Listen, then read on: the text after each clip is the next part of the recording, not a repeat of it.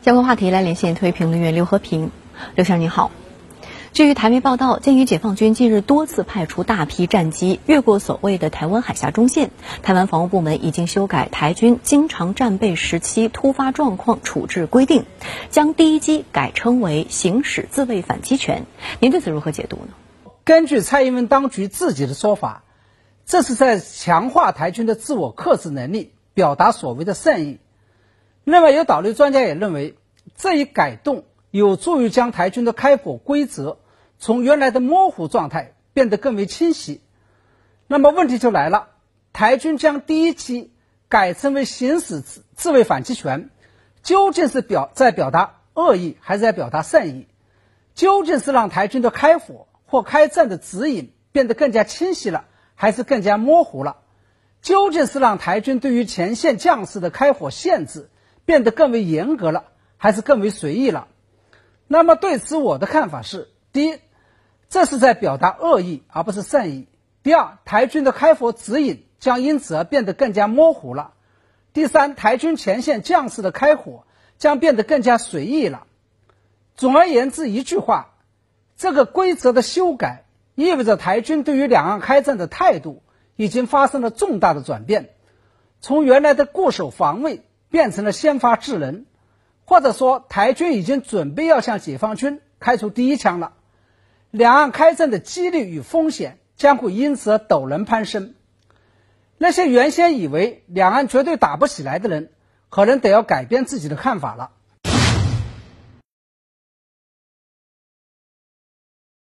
那么您是从哪些地方可以看出，台军修改规则将第一机改称为行使自卫反击权之后，两岸开战的几率会陡然攀升吗？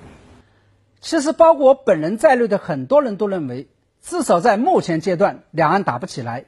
是因为台军不久前明确出台了一条命令，也就是命令前线将士不得主动向大陆军队打出第一枪。这个背后的潜台词就是。只有在大陆军人明确开了第一枪之后，台军才能够打第二枪。同时，我们也知道，人不犯我，我不犯人；人若犯我，我必犯人。以及坚决不打第一枪，但也坚决不让你打第二枪，这个也是解放军建军以来一直秉持的传统。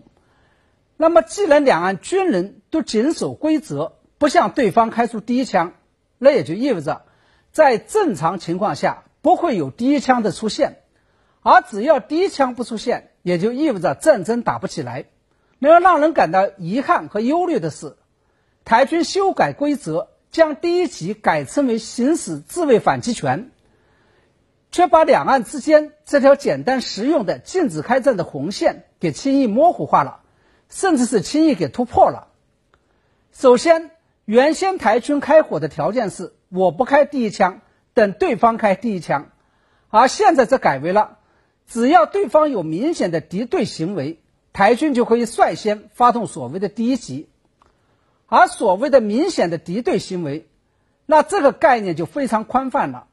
包括大陆军机越过所谓的台湾海峡中线，以及进入台湾单方面划定的防空识别区，又或者说台军前线军人判断